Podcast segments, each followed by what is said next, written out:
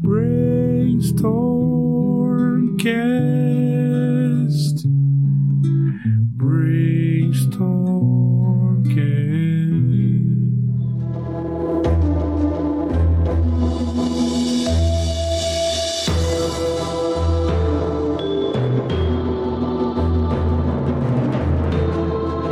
Salve, salve, monstrinhos e monstrinhas! Estamos aqui para mais um episódio do Brainstormcast, o podcast Brainstorm RPG. E hoje, ainda nas brumas, falaremos sobre o grande Castle Forlorn. Para tanto, quem nos acompanha nessa deliciosa aventura é Gabriel Jansen, Leandro Zerbinati e Rafael Castelo Branco. Fala galera, como é que vocês estão? Belezeira? Fala Samu, Sempre bom estar de volta aqui para discutir um pouquinho mais dos horrores que espreitam nas brumas. Fala aí, Leandreira. Tranquilidade, cara? Tranquilo. Sossegado, cara. E aí, Rafael? Beleza? Tranquilo, boa noite para todo mundo. Vamos aí falar um pouco mais de Ravenloft, agora falando sobre Castle Forlorn. Maravilha, cara. Bom, eu vou entregar a palavra já ao nosso grande Gabriel Jansen, mas eu já quero chegar perguntando alguma coisa aí para que a gente possa ir conhecendo mais desse produto, né? Então, o que, que é o produto Castle Forlorn e quando de fato ele foi lançado? Bom, o Castle Forlorn, ele é uma caixa, aquele estilo das caixas antigas lá da TSR, né? Que vinham com bastante material dentro e que explora a fundo um dos domínios é, de Ravenloft, né? Até então pouco detalhado, que é o domínio de Forlorn e ela foi lançada em 1993. É, eu acho até curioso, bastante curioso, o, o Castle Forlorn, porque ele vai muito profundamente dentro de um domínio que até então tinha sido mencionado só brevemente no primeiro produto do cenário, que era o, a caixa é, Realm of Terror, né, que lança o cenário propriamente dito em 1990. Ele é mencionado de passagem, acho que não tinha nem estatística ali pro, pro lote sombrio dele. E aí, em 93, chega essa, essa caixa belíssima, né? Eu acho a caixa muito bonita, com a, aquela capa com, com, um monstro do lago próximo do castelo, é, abordando esse produto de forma bem, esse domínio, né? De forma bem profunda, assim, tanto na história do Lorde Sombrio quanto na história do, dos domínios e dos personagens que o habitam, assim. É, arrisco dizer que é um dos domínios mais bem detalhados da segunda edição por causa dessa caixa. O que, vocês acham, Leandro e Rafael? Vocês têm essa mesma visão aí? Cara, eu, eu que ele cumpre, ele cumpre muito bem o papel, porque, que nem você falou, na, na Black Box não tinha muito detalhe. Né? Os domínios eles eram só pincelados ali por cima. Os Dark Lords também, no caso, Dark Lord Forlorn, você praticamente não tinha informação nenhuma, né? E a, a caixa ela vem preencher essa lacuna aí. E ele acaba não só detalhando o domínio de uma forma muito completa, como também trazendo uma aventura muito legal, bem diferenciada e, e que tem uma oportunidade de replay maravilhosa. É, eu, eu inclusive acho assim, que ele, ele, é, ele quando você vê a caixa, você pensa assim: vou, vou agora comprar uma aventura, né? E, e de repente você está comprando é um, um, é quase um box cenário assim só que só de um, de um, de um domínio. Ele, a, as descrições, os locais e tudo, ele é muito profundo, é bem detalhado, é bem rico e acaba que eu, eu acho essas coisas mais ricas e mais relevantes para o produto do que a própria aventura, que não, não, não, não é uma aventura ruim nem nada. É, acaba que a riqueza de detalhes sobre o, o, o domínio é, é, tão grande e é tão contrastante com o que tinha antes dele e é, faço, isso eu acho que é o mais mágico do produto no final das contas. Ah, muito legal. Maneiro. Bom, qual que é a inspiração geográfica, cultural, referências de horror é, que foram utilizadas aí para criar esse domínio? Então, é, o Castle Forlorn, ele traz um domínio e a cultura dele, geografia ali, né? É muito inspirado pela Escócia e, e pela Irlanda, assim, é, pelo norte do Reino Unido, talvez o país de Gales também. Então, é, é, você tem toda uma questão cultural, né? Você vê até nas artes os, os personagens é, que compõem o cenário, né? Eles estão usando os kilt, eles estão usando kilt, né? Aquela saia escocesa, tem aquele visual bem William Wallace ali para alguns guerreiros que são retratados, né? Então fica claro ali essa inspiração da, da Escócia e da Irlanda e do país de Gales, assim, como referência cultural e, e até mesmo geográfica, né? E explora muito a questão da cultura celta e do druidismo também, né? É, então acho que esse, ele bebe muito dessa fonte e vai para um caminho de horror é, é, ligado a esses, a esses pontos, tanto da, da, da cultura ali, é, escocesa, galesa e irlandesa, quanto para questões de talvez até de folclore dessas culturas ligadas à, à cultura celta e druidismo. Pelo menos eu enxergo esses pontos ali de forma é, é bem evidente. O que, que vocês acham? Cara, eu, eu acho legal porque é uma inovação, né? Quando você pensa em horror gótico, horror, dificilmente alguém vai pensar na Escócia, né, cara? E, e, e o Forlorn fez isso, né? Os caras deram. É aquela coisa, é a mágica de Ravenloft, né? Ravenloft consegue pegar tudo e transformar em horror. E eles conseguiram fazer isso com a Escócia e, e fizer com a mitologia escocesa tudo mais. E fizeram uma coisa bem legal. Tem até a Nessie, né? Que é a, é a versão Ravenloft do monstro do Lago Ness, né?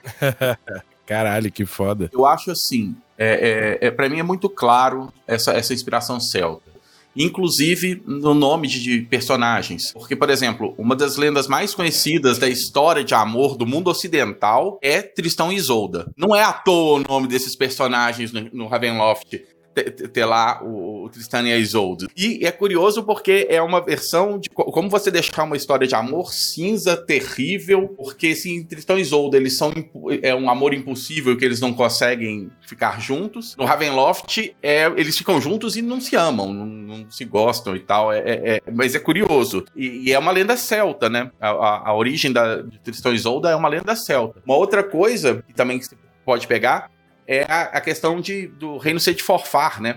Uma, Forfar é, é, é, é, existe uma região na Escócia que é, é, chama Forfar. Hoje em dia ela é chamada de Angus e tal.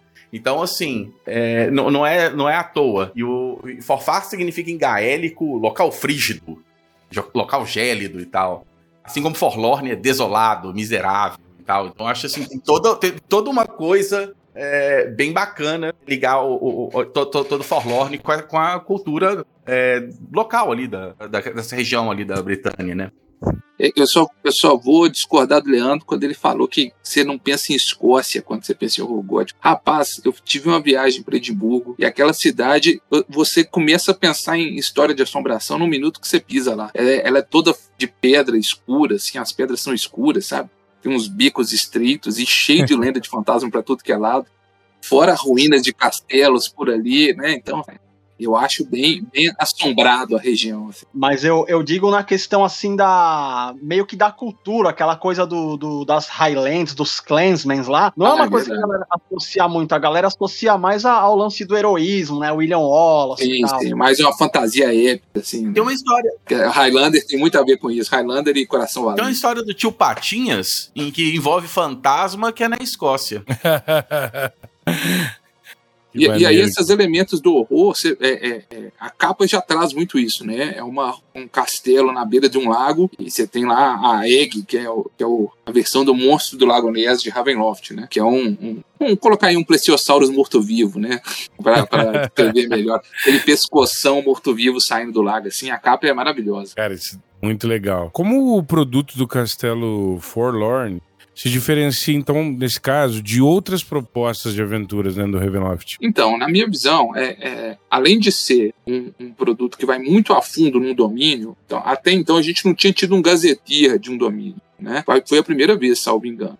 Você tinha aventuras, aquelas aventuras que não eram muito longas, ali de padrão da TSE, que geralmente ele era 40, 60 páginas, mais ou menos, né? Que tinha uma descrição breve do domínio, mas não muito profunda. E o Castle Forlorn acho que é a primeira vez que, que vai-se muito a fundo dentro do domínio. Descrevendo personagem, descrevendo é, várias localidades, é, é, é, os conflitos que se tem ali internamente, né? Diante disso, acho que é a primeira vez que você tem essa proposta de um, de um gazetia propriamente dito. E eu acho que na aventura dele, ele traz, assim, na verdade, várias pequenas aventuras, quase que encontros aventuras. E eu acho que a proposta proposta do Castelo Forlorn, depois que você tem uma visão geral do domínio, né, é, é a ter quase que uma proposta de, um, de uma exploração mesmo, né? Do pilar da exploração ali do D&D, ao meu ver. Ele te traz um domínio quase que, que, que pronto para ser explorado, uma terra desconhecida de certa forma, né? Uma terra selvagem em muitos aspectos, perigosa, e com várias localidades a serem exploradas. Então eu acho que ele, ele quase beira um, um hex crawl ali. Não tem um mapa com hex, mas eu acho que ele incentiva esse tipo de, de aventura lá. E eu tive aventuras muito interessantes com os personagens da minha campanha desse jeito, entendeu? Você coloca os personagens em Forlorn, uma terra desconhecida,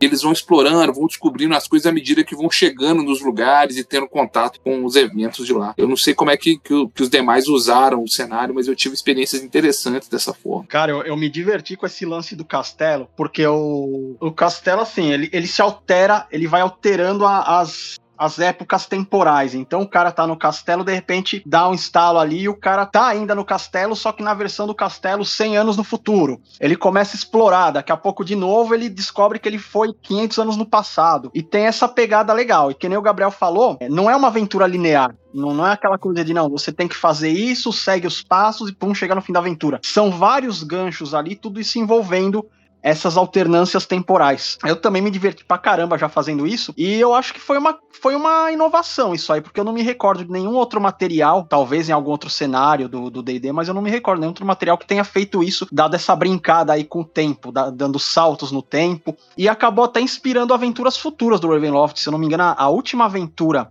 a ser lançada na terceira edição, que foi aquele Dark Tales Disturbing Legends, né, que era uma coletânea, teve uma aventura do Steve Miller que era essa mesma pegada também, era, era uma, uma taverna, uma estalagem que ia alternando no tempo. Aí uma hora virava uma estalagem, de repente os caras se viam transportados para um, um manicômio, e provavelmente foi inspirado no Castles Forlorn isso aí. Confesso que é, eu usei pouco Forlorn no, no, nas minhas campanhas. É, eu, eu, tenho, eu sempre tive vontade de fazer os jogadores explorarem o, as, as regiões descritas no, na caixa mais do que o castelo. O castelo eu tenho, eu tenho ideias para usar, sempre tive ideias, nunca coloquei elas em prática. Mas assim, eu sempre quis fazer com que eles é, fossem nas cavernas ou fossem na, no, no, lago. Eu acho o lago muito legal, eu tenho muita vontade de usar. Mas acabou que sempre ficava. Sabe quando o, o grupo vai para um outro lugar e fala assim: bom, foi para outro lugar, ciência. E aí você guarda aquelas anotaçõezinhas assim. E Forlorn sempre foi uma dessas anotaçõezinhas minhas que acabaram não sendo usadas, mas que estavam ali. Então, vou, vou, ter que esperar um, um, um, grupo acabar caindo nessas anotações. Muito legal, cara. Tem uma pergunta aqui pra vocês. Assim, ouvindo aqui o que vocês estão falando, né, me surgiu, pode surgir na, na, mente de outros mestres também. É, como é que vocês indicariam, então, que um mestre de jogo, como ele poderia executar, de fato, essa camada de exploração do ponto de vista mecânico? É, quais maneiras vocês encontraram, né, é, de explorar isso nesse sentido? E uma outra coisa importante que eu queria perguntar também é assim: como é que vocês enxergam essas distorções temporais agindo dentro da linha narrativa do jogo, né?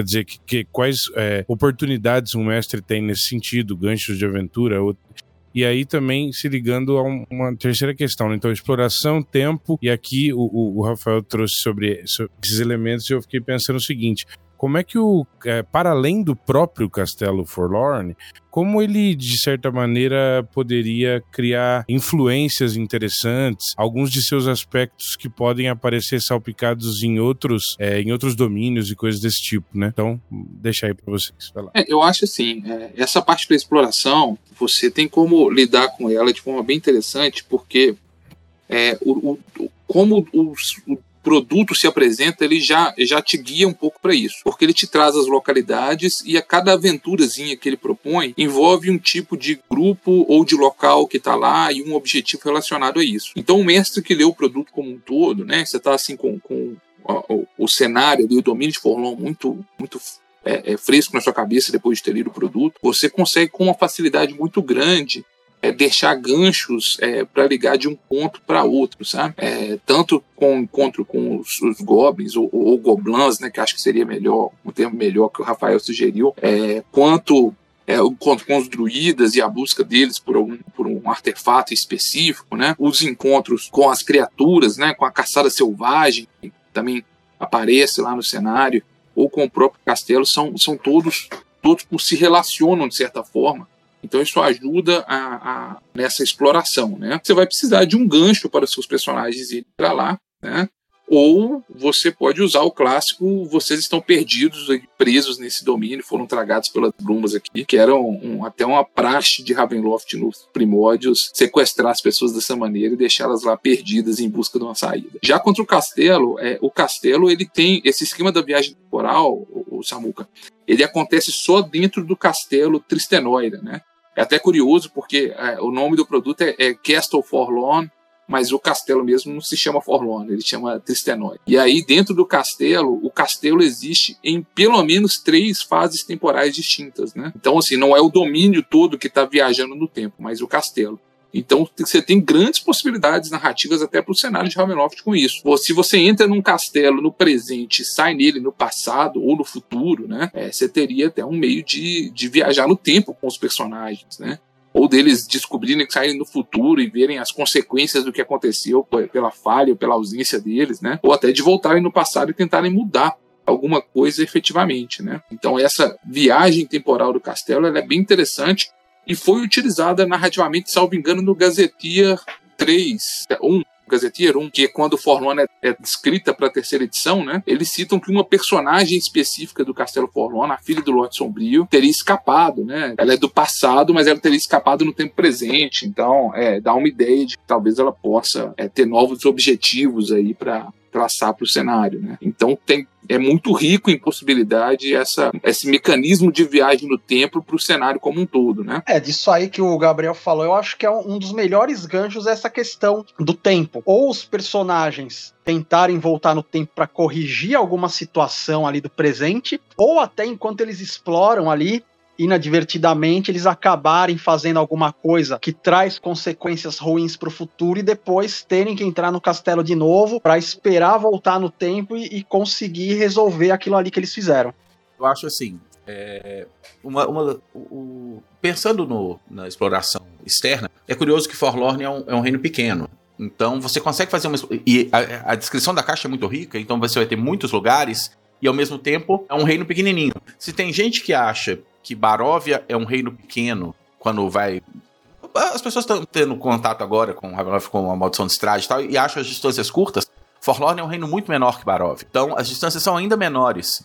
Daria para você passear por muita coisa em, num espaço curto de tempo. Mas eu acho que, o, o de fato, o gancho, os ganchos que proporcionam essa questão do, do tempo em, no Castelo Tristenória é, são, são, são coisas que são, é, são diferentes de tudo, né? Então, o, o fato dele ter, é, digamos, três sessões diferentes, porque são fases diferentes de construção do castelo. O castelo primeiro foi construído um pedaço, depois, muito tempo depois, outro, e depois, muito tempo depois, outro. E, e, e o, você está viajando por dentro dele, você pode estar em qualquer fase dessa, dessas épocas, é, permite isso, permite, por exemplo, o, o, o, que o Gabriel falou, do, da, da filha do, do, cara que foge e que aparece em, outro, em outra marca temporal, permite que você é, leve o grupo e trabalhe essa, essa, essa questão temporal para ir para o futuro voltar no passado. E aí é, poder mudar coisas dentro da própria campanha que eles estão fazendo, de repente corrigir algum erro, ou coisa assim, ou descobrir uma que determinada coisa que eles estão fazendo vai gerar uma consequência lá no futuro terrível. E aí quando eles voltam, eles podem tentar evitar aquilo que eles, que eles mesmos fizeram. Então, isso gera muita, muita potencialidade, né? É, é, é, é tem muito potencial essa, a, o Castelo Testenório. E, e é muito legal isso. É, eu acho que é uma coisa muito especial dessa caixa. Muito legal, cara. Maravilha! Para você que é fã da programação do Brainstormcast, nós estamos agora com um Apoia-se. Sim, se você quiser ver ampliar-se ainda mais os nossos horizontes e a manutenção dessa produção, a gente conta com a sua ajuda no www.apoia.c brainstormcast. Lá você vai encontrar várias faixas de apoio com recompensas para poder colaborar com a continuação desse projeto e a ampliação dele. Se você quiser ver mais episódios por mês desse podcast, a melhoria dos equipamentos de áudio e, é claro, a produção de um conteúdo mais perto daquilo que você deseja, então encontre uma faixa de apoio e ajude o Brainstormcast a continuar levando essa tempestade cerebral para todos os cantos do país. Um grande abraço, conto com o seu apoio, valeu! Nesse, nesse processo de construção dividido em várias etapas, como você disse, existiriam elementos que possibilitariam, por exemplo, com que os jogadores de alguma maneira intervissem ou alterassem o processo de desenvolvimento, de construção, de composição desse castelo ao longo do tempo? Olha, é, tudo depende do mestre, né? É, mas se eles voltam no tempo, em tese, eles poderiam é, tentar impedir alguma coisa, né? Mudar os eventos. A questão toda do, do Castelo Tristenória é que é, ele muda no tempo, mas você não tem controle sobre isso propriamente Normalmente os jogadores não, não entram e falam assim, ah, eu quero voltar tanto tempo no passado, né? É uma coisa um pouco é, é, é, aleatória, assim, fica a critério do mestre, né? Se, se ele vai mudar de, de, de, de espaço-tempo, não. Eu acho que é mais, menos uma coisa de ficção científica, de viagem no tempo, e mais o horror de você é, quase que tá num, num, pesadelo assombrado, assim. Você entra numa ruína e aí você vira uma sala e de repente a mesa tá cheia e tem pessoas jantando e você não sabe se são fantasmas, mas parecem ser pessoas reais porque você viajou no tempo. E aí você entra na outra sala e aí a mesma sala, quando você volta, tá uma ruína cheia de poeiras, com os pratos lá é, vazios, né? E, e, aí você pode encontrar o fantasma das pessoas que estavam vivas na cena passada. Então, assim, tem toda essa é, esse viés mais pro horror do que para uma coisa é, é, sci-fi, até porque os jogadores provavelmente vão descobrir que viajaram no tempo do jeito mais bizarro possível, né? É, no susto. Foi, foi isso que aconteceu com o pessoal da minha mesa. Assim. Eles entraram no castelo achando que era uma ruína, aí nas salas lá eles encontraram pessoas. Aí falaram: olha, a ruína é habitada. Na verdade, eles já estavam voltando no passado, né? E aí essas pessoas interagiram com eles, conversaram, perguntaram o que, que eles estavam fazendo ali e tudo mais. E aí, enquanto eles estavam conversando com essas pessoas, eles olharam pro lado de fora do castelo, por uma janela, e em volta do castelo era uma desolação, desmatado, assim. Né? É, não tinha mais florestas. E aí, quando eles olham, a floresta está de pé. Aí eles começaram a falar, poxa, tem uma coisa muito errada acontecendo. é, mas eles não descobrem, não, não é um, um, mecanismo conhecido assim, a princípio, pelos jogadores. Né? Sobreviver ao castelo também não é algo fácil. Né? Então, assim, é, é, pode sim, se o mestre quiser dar esse viés, né? É igual sugerido aí de ser um meio de voltar no tempo e impedir as coisas, é perfeitamente possível. Né? É, mas eu, eu, quando narrei, dei um viés muito mais de horror e as pessoas tentando não só sair, mas sair no tempo certo, porque elas queriam uhum. escapar daquele pesadelo, mas não 100 anos no futuro ou 100 anos para trás. Então elas tinham que sobreviver ao castelo em, a, até encontrar um momento que era o momento adequado para sair ou que elas esperassem que fosse adequado para sair, para não, não ficarem perdidos aí do seu próprio tempo. Né? Então tem uma, uma temática interessante. Lembrando que é, tentar mudar o, o, o passado ou o futuro, etc e tal, nem sempre não significa horror.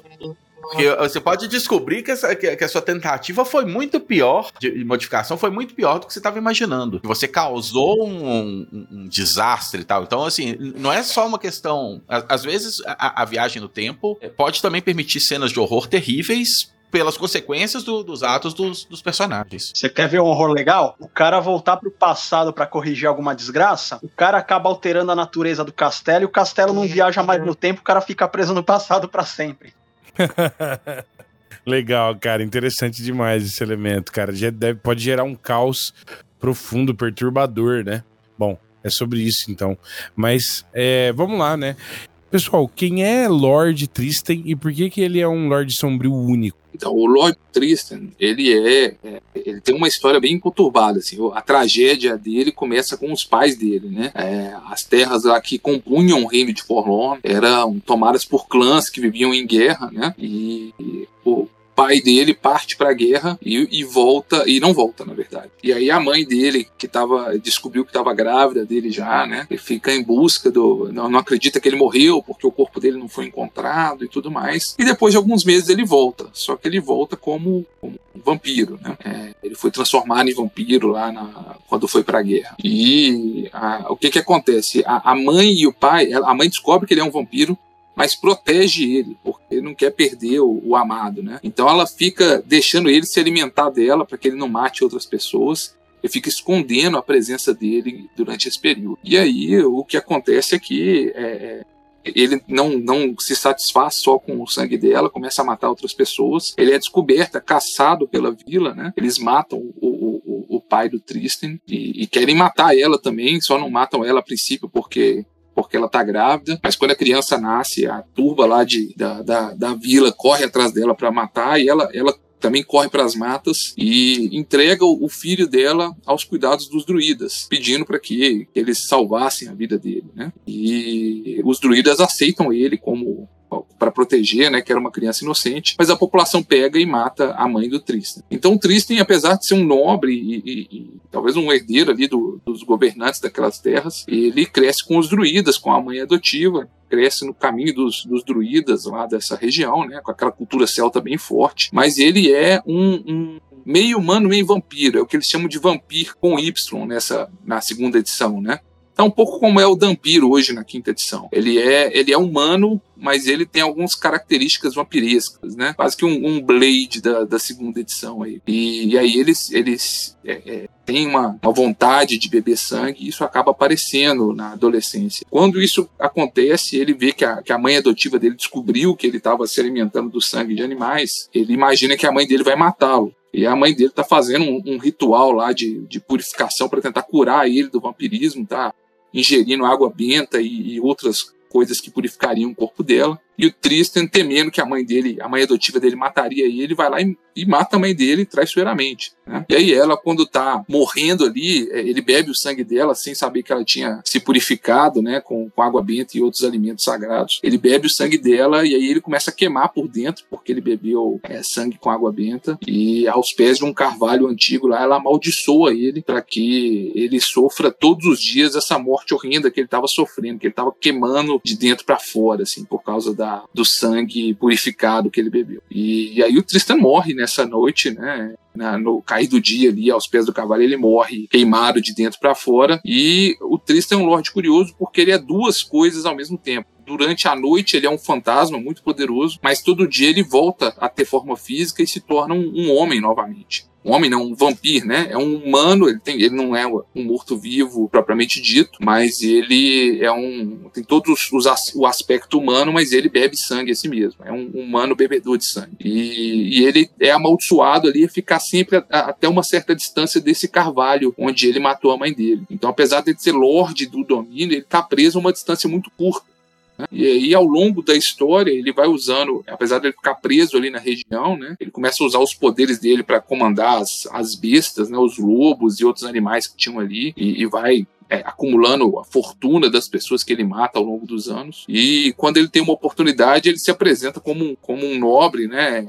É, distante, um membro distante da família que ele pertencia, para clamar a propriedade deles, os recursos deles, e constrói uma torre ali do lado do carvalho, né, próximo desse carvalho. E essa torre é a primeira versão ali do, do castelo é, Tristenória, né, a torre do, do, de Tristan, né, torre, torre Ap Blanc, que é o sobrenome dele. E aí ele existe, ele, ele tem uma longa história além disso, né, ele se casa com, com a Isolde, né, o Rafael até comentou ali da, dessa história trágica dos dois. É, a Isolde era uma clériga, ela descobre que ele é um monstro, que ele se torna um fantasma à noite, mas ela tá, assim, ela está disposta a tentar curá-lo disso, acho que é a missão sagrada dela. Eles têm filhos, todos eles morrem de forma trágica, são fantasmas aí que vão assombrar esse castelo, né? Depois disso, é, ele some durante um tempo, ressurge depois como um herdeiro dele novamente, e aí assume o controle do domínio e cria, faz uma, uma caçada a um clã rival, né?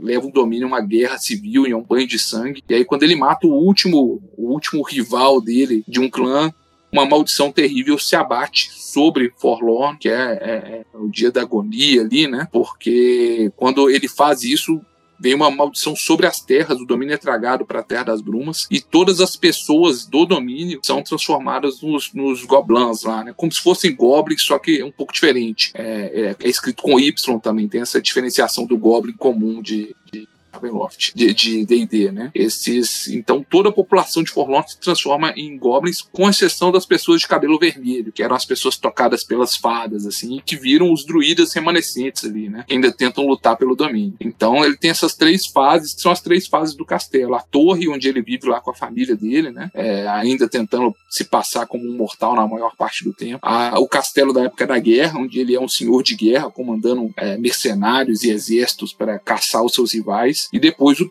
o período atual, onde ele já tá, as terras já estão devastadas, né? Os goblins lutam contra os druidas, estão encurralando eles de certa forma. Né? É, os goblins que eram a antiga população do reino, né? E ele é um, já é um, um lote sombrio num, num ponto de vista mais menos sutil, né? Ele já é a presença que assombra o castelo e comanda os goblins à distância, assim, esse castelo abandonado.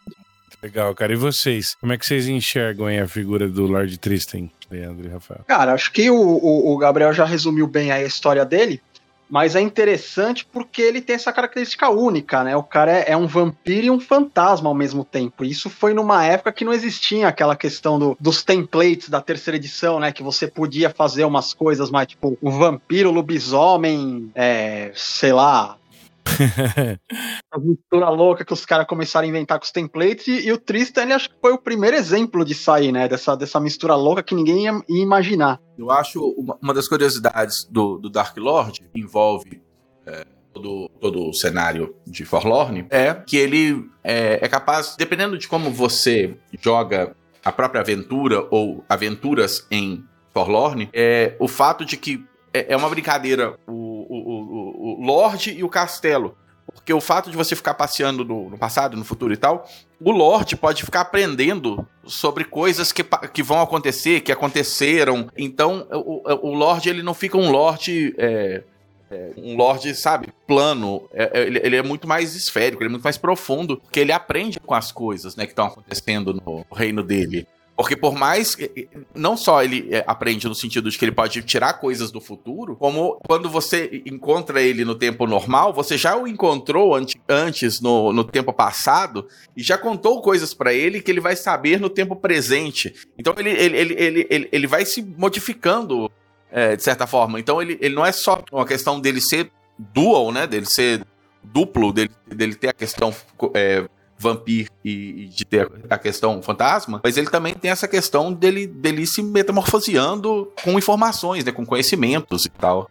Legal, cara. Como é que vocês enxergam? Então, assim, né, quer dizer, como o Castelo Tristenora é uma das masmorras mais interessantes e únicas de todo o AD&D, o que, que ela tem para que ela realmente seja tão interessante e única dentro desse espaço? Eu acho que a gente acabou antecipando um pouco isso. É, é, mas o aspecto único dela é essa questão dela existir em três espaços temporais distintos. Pelo menos, né? Porque Aventuras até sugere que ela possa existir em outros também, né? Um período lá do fim dos tempos, como se tudo tivesse dado errado e tudo mais. Então, assim, ele é, ele é, é, é bem interessante, é, porque é um castelo é, grande, ele existe como uma torre primeiro, depois como uma fortaleza é, militar, né? E por último, como o castelo Tristenoira, que já é o castelo no estado atual, que parece que foi expandido pelos goblins lá, comando do Tristan.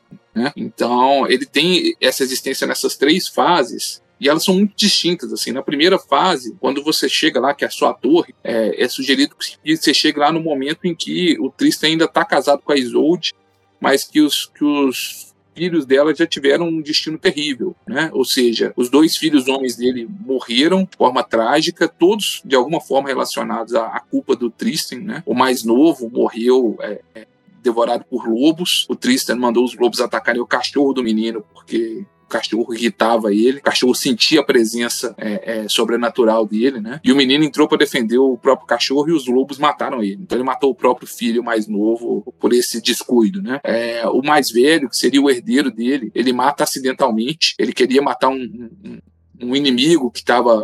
Era amigo do filho dele, era um, um, um, homem santo, né, um homem sagrado, um clérigo. O filho dele tava, era muito amigo dessa pessoa.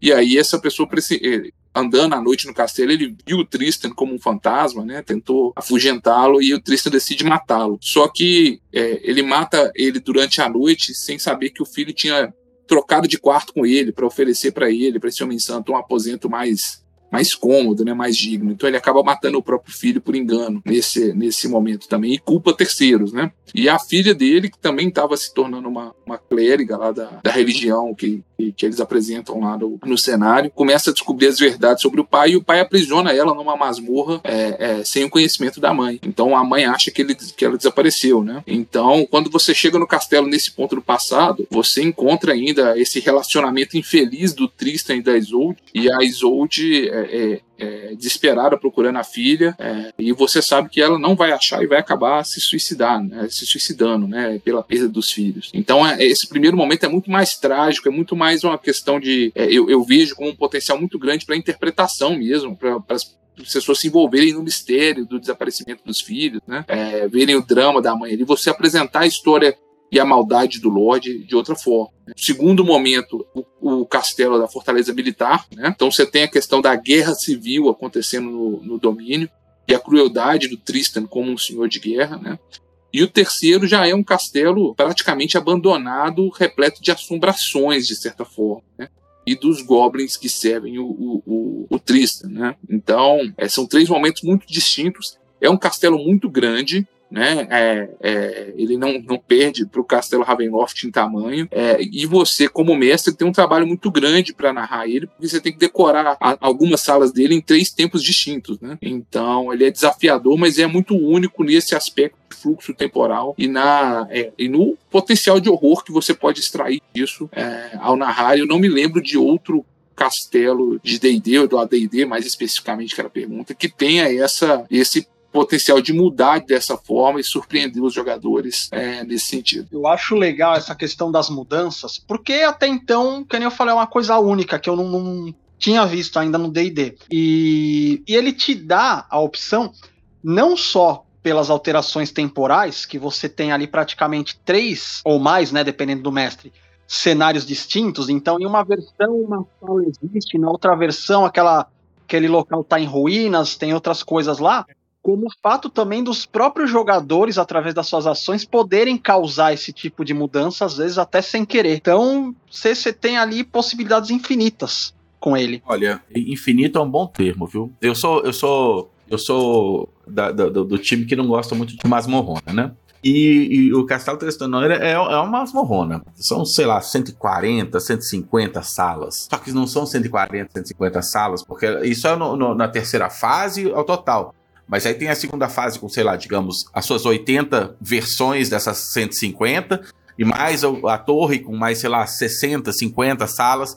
Então são, você vai decorar aí 250 locais diferentes eu, eu acho assim, é, de uma dificuldade e, e, e, e para minha cabeça, que, é, que eu sou uma pessoa totalmente desmemoriada, é, é, é, é, um trabalho hércules. Vale a pena. Muito legal. Mas eu não sei se eu dou conta assim, de, de 250 salas assim na minha cabeça hoje em dia. Então, ele é muito único, inclusive nisso.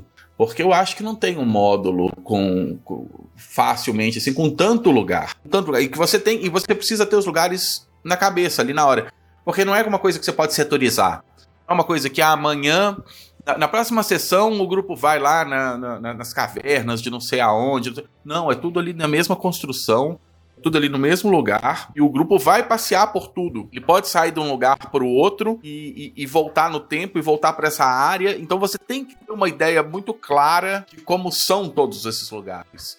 Então ele realmente ele exige muito pro, pro, pro mestre. Então, é, é, isso torna a aventura muito é, trabalhosa, muito difícil. Eu acho que isso serve como aviso também para qualquer mestre que vá pegar ela e, e, e narrá-la ipsis literis, né? Mas é, é, é recompensador.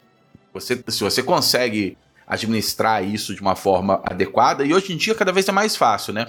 Pra, pra gente que é mais velho e tal, e que precisava tá com um livro ali do lado e você não tem tantas anotações. Agora, pro, pro, pro pessoal mais novo, que tem três telas de computador, um monte de anotaçãozinha e tudo, é, é, acho que vale muito mais a pena, é muito mais tranquilo de fazer isso, que já foi. Maravilha, cara, maravilha. E nossa última pergunta que acho que é uma pergunta importante para todo mundo que está ouvindo, que é assim, né?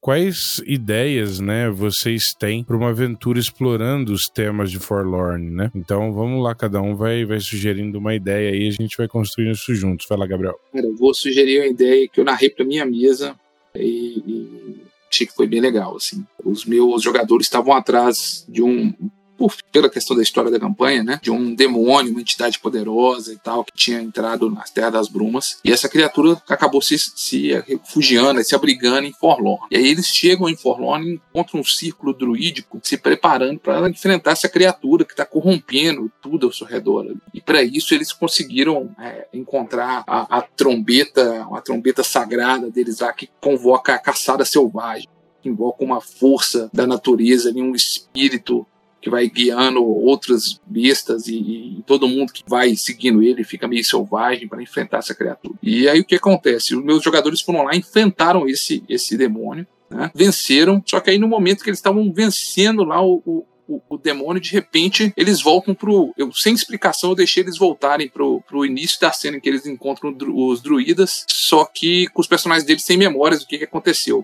Alguns deles fizeram testes e estavam tendo um certo déjà vu, assim, com a cena, e aí começaram a tentar explorar por meio de magia, por outras coisas, tentar recuperar essas memórias. Qual que é o conceito base? Esse, esse demônio, ele sabia que o castelo viajava no tempo, e ele escondeu o filactério dele, onde a alma dele ia para quando ele era derrotado, dentro do castelo Tristenória em um ponto do passado, lá nas masmorras da época da guerra do, do castelo, né?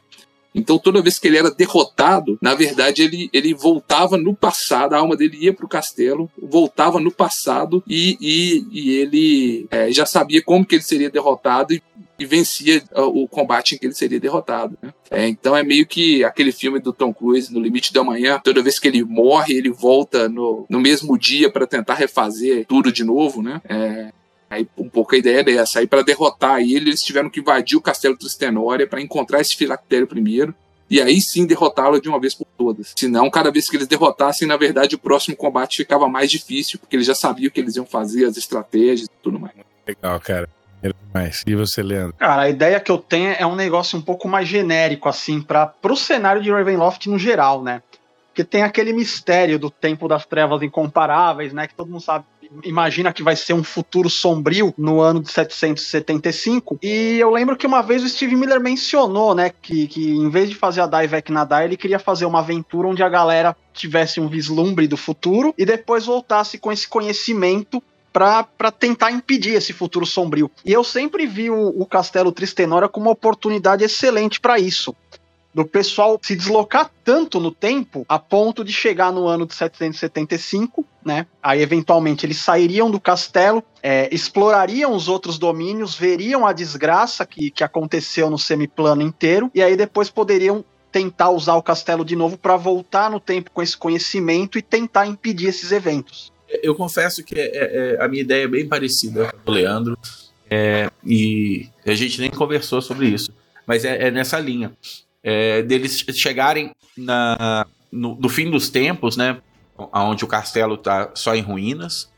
E, e aí saírem dali, searem pelo, por Forlorn pelo, e pelo mundo verem o que aconteceu com, com o mundo e, e, olharem e falarem assim, e, e, descobrirem um grande, um grande evento, que poderia ser, por exemplo, o, o citado pelo Leandro, mas pode ser a grande construção, pode ser qualquer coisa que, que, que você queira na sua campanha, né, no seu, no seu Ravenloft pessoal, e que você olhe e fale assim, nossa, Deu, deu tudo errado. É, inclusive, pode ser eventos, uma consequência de coisas que os jogadores fizeram é, e que eles chegam lá na frente e falam: deu tudo errado porque a gente fez isso. E agora a gente precisa voltar e, e a gente não sabe como. E quando eles voltam pro castelo, o castelo tá destruído, o, o, o, porque nessa época, lá no futuro, ele já tá destruído. E eles têm que se virar para resolver esse problema. Porque o, será que eles conseguem, com o castelo destruído, usar é, o, o, poder do castelo para voltar na, na, nesse ponto de ruínas? Ou será que eles vão ter que achar uma outra forma de voltar no tempo? E aí jo jogar o, o, o, terror deles saberem que eles fizeram algo que eles achavam que estavam faz, fazendo certo e que deu tudo errado. E então é, é, um horror pessoal e um horror de, de mundo, assim, de, de eles estarem presos num futuro terrível.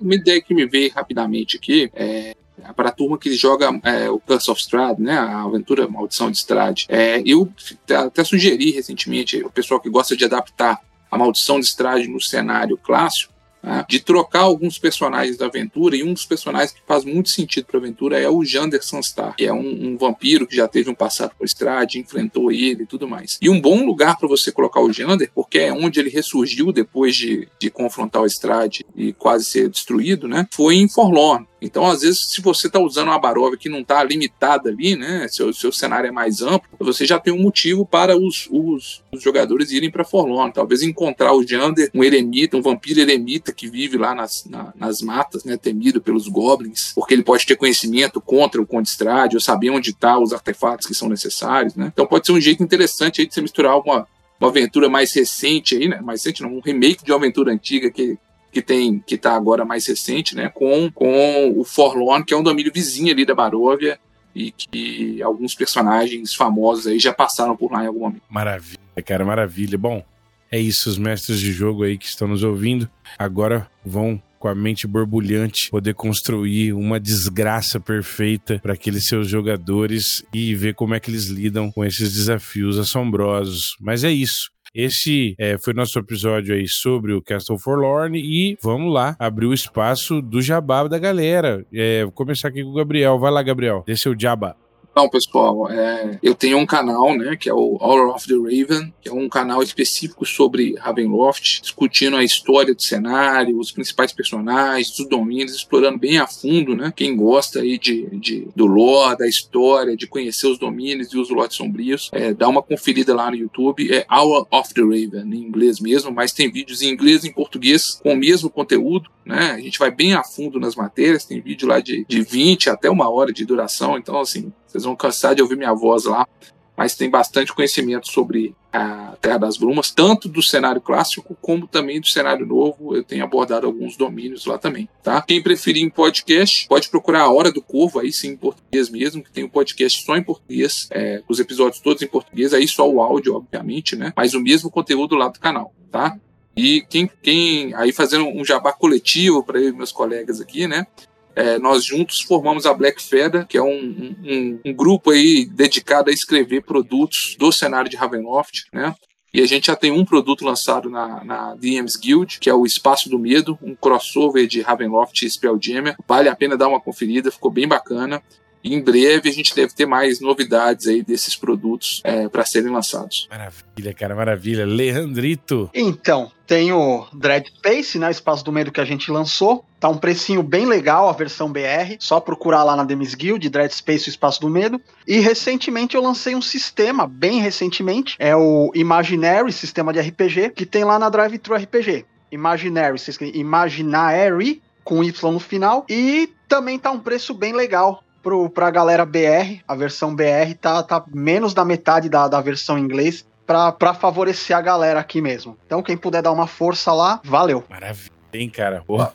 É, primeiro eu queria falar uma coisa que, que, que me ocorreu sobre o, o, o Forlorn, que eu não falei, que uma das coisas que eu acho legal na, na caixa é, é que o, vários produtos você tem imagens que são que tem um contorno de uma carta de taroca. E eu acho isso muito bonito no, no, no material e acabei de não falando. Bom, lá na, na meus pergaminhos, meuspergaminhos.com, vocês podem achar, pela mais de 150 posts sobre D&D em geral. Tem muito material de Ravenloft, mas tem muito material de D&D como um todo. É, e eu espero que esteja saindo, talvez já tenha saído quando o, esse episódio for pro ar, mas se não tiver, tá, vai estar tá para sair, é, um material sobre o Strade. É, e que é perfeitamente utilizável para maldição de Strade. É um material que eu, que eu espero que, que saia é, então, quanto antes. Tá bem legal. É, tem, tem ideias de como usar várias coisas. Tem, vai ter uma ficha diferente pro Strade, para quem gosta de fichas diferentes pro, pro vilão. Tem bastante coisa legal lá. meuspergaminhos.com. Maravilha, cara, maravilha. É, aproveitar fazer meu Jabba Jabba também. É, recentemente a gente publicou, né, o ARC pelo, dentro do sistema Old Dragon 2. É, em breve, o, os apoiadores do Old Dragon, que ainda não tem o livro físico, digital, já poderão fazer uh, a sua compra do ARC é, lá no site da Buró e, né, posteriormente, é, para todo mundo poder experimentar, né? O Ark é um cenário de exploração, sobrevivência no deserto, com alguns elementos de horror e estranho. Então, se você quiser é, experimentar essa viagem né, em Lum, né, pelas dunas negras, conhecendo é, monólitos absurdos, alienígenas macabros, criaturas de outros tempos e, é claro, né, conseguir sobreviver a esse bioma tão austero, tão violento é uma realmente é uma mistura de muitos elementos, né? Vocês vão perceber elementos ali de, de Duna, né? E, e, obviamente Dark Sun, essas referências mais primeiras, mas alguns elementos também de Arzak, do Moebius.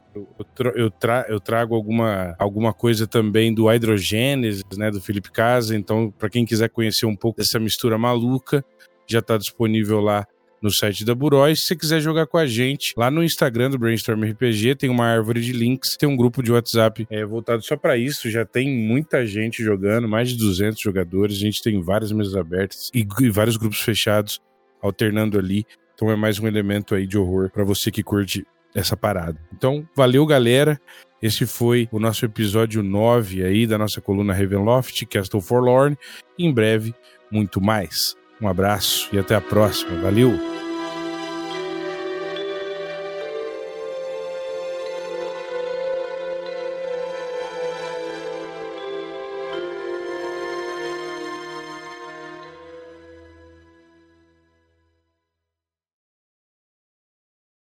Este podcast foi editado pelo Dados Críticos.